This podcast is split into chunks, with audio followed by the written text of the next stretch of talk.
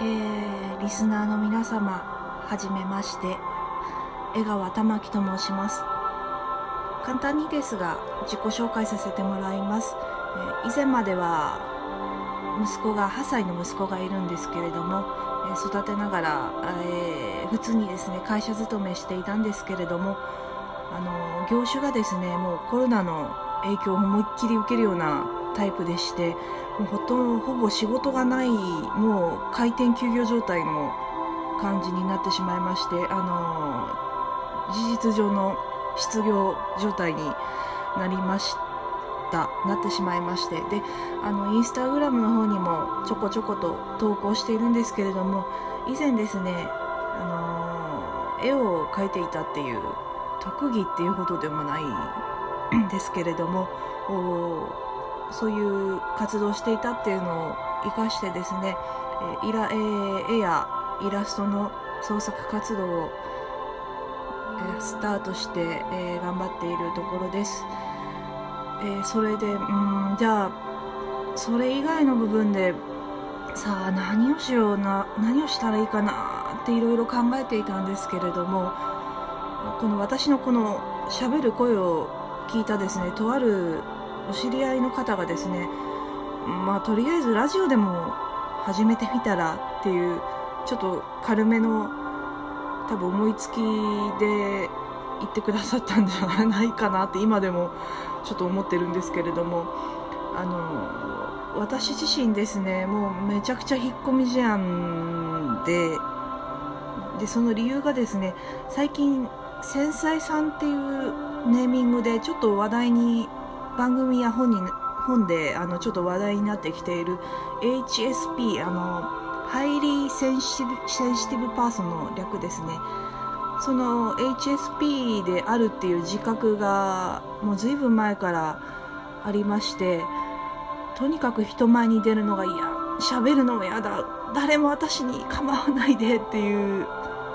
タイプの人間だったんですね。ねなのでラジオあのその時歌もちょっとやってみたらっていうアドバイスも一緒にもらったんですけれども最初はえー、やだなーっていう本当にそういう気持ちしかなくてなので今あの実は私ですねかなりやけっぱちでもうどうにでどうにでもなれっていう気持ちで喋っているんですけれども、まあ、でもその失業した時にですねあの本当にあ仕事以外の違う部分っていう活動をしていないと人間ってダメになる何ダメになるんだなっていうのをあの痛感しましてあとにかくまあダメでもともとでやってみようっていう実に実に後ろのめりな気持ちでの配信になるんですけれども、まあ、あの逆にですねこのラジオトークに投稿している皆さんあのちょっと聞いてみたんですけれどもめちゃめちゃやる気があってエネルギッシュでやってやるぞっていう感じでなんて前のめで前のめりなんだっていうあの印象があってですね。で私みたいなこんななんか冷め切ったラーメンみたいな気持ちで生きてる人間にはついていけないなっていう気持ちもすごくあるんですけれどもまあだからですねあの私みたいなこんなちょっと車に構えてなんかやる気ないなっていう人間がね1人ぐらいいてもいいんじゃないかなって。でこれを聞いてくださっている誰かがですねあなんだこんなやる気ねえ人間もいるんだからまあ自分もなんかやってみようかなっこいつよりマシだわとか なんとかですね、まあ、そんな風に思ってもらったらいいなと思いながらゆるゆるゆるふわっとした肩の力が抜けすぎてもう二度と立ち上がれないぐらいの脱力感でお伝えしていこうかなと思っております。えー、それでは本日朗読させてもらいます。あのもうこれ本当にですね有名すぎていちいち説明する必要もないんですけれども宮沢賢治の代表作「雨にも負けずについてあのほんの本当にほんの少しなんですけれども生前の宮沢賢治についてですねかじったエピソードもありますのでそのことも交えてお伝えさせてもらおうかなと思っております。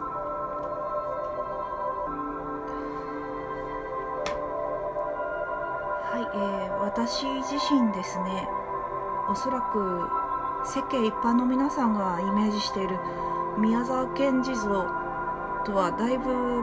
かけ離れた印象というか感覚を持っておりましてでそれがなぜかと言いますとですねあの以前にですね実はちょっと私シナリオのライティングをかじっていた本当にちょっとかじっただけなんですけれども、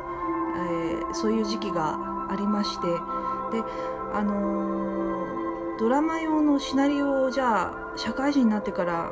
ちょっと書いてみようかなって思い立った時にですね宮沢賢治に恋人がいたっていう史実があるんですけれどもそれを題材にしてあの話を膨らませてシナリオにしてみようかなって思ったことがあるんですね。であのもちろん実際の恋人の方も本当にあの事実関係も取れていてで宮沢賢治も、ね、もちろん実際の人物なので史実に書けないないっていうことは書けない嘘になってしまうので書けないのであの書く前にできるだけですねあの残ってる資料とか本とかかき集めて読んだことがあるんですけれども、ね、それでですねあのそうやっていろいろと点と点をつなぎ合わせていくような作業をしていくうちにあ宮沢賢治っていう人ってあのいわゆる最初の国語の教科書あの小学校の国語の教科書で皆さんまず初めて目にすると思うんですけれどもそういう印象その時持った印象とだいぶ違うなって思ったんですね、えー、ちなみにあのお聞きあの聞いてもらってる皆さんが思い浮かべる宮沢賢治ってどのような人でしょうか？おそらくあの有名な一番有名な妹の死をを描写した有名な「英傑の朝」あとはあの敬虔な仏教徒だったっていうのはかなり強調されていると思うんですけれどもそういうエピソードばっかり強調されてそれ以外に宮沢賢治っていう人が何をしていたかっていうのはほとんど知られていないんじゃないかなっていうふうに私は思っています。であのちょっと面白いエピソードがありまして岩手で彼が教師をしていた時代ですね。あの当時のあの岩手の田舎の地方の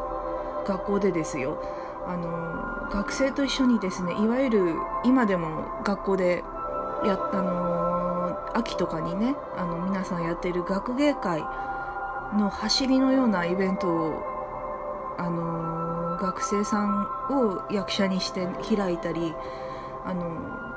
どうも立派なお金持ちのね、あのー、一家に生まれてますのでその立派な蓄音機とクラシックのレコードをたくさん持ってたらしいんですけれどもそれをあの学校に持って行って、あのー、食事と一緒に学生とレコードコンサートですね。あの音楽鑑賞会のようなコンサートと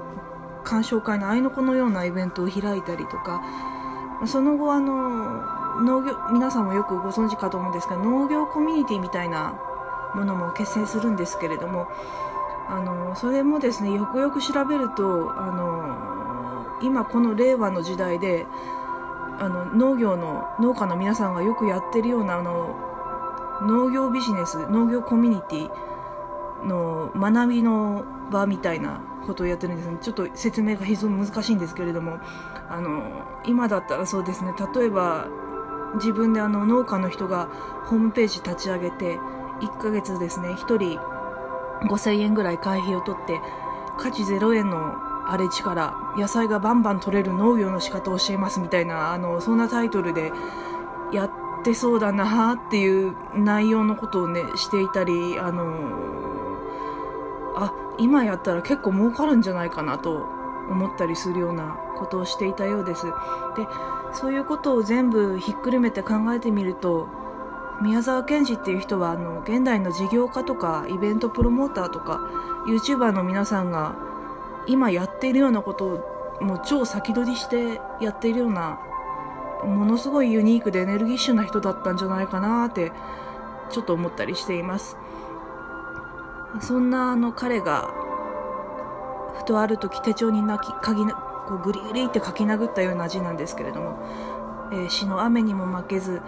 で私はそのエピソード宮沢賢治っていう人がどういう人かっていうのを深く知ってからですねこの詩をもうちょっと違った角度から読むようになりました。特に印象深いのはとても有名なのデクノボーの下りです。あれだけ精力的に必死で何か成し遂げようとしていたあの人物がですね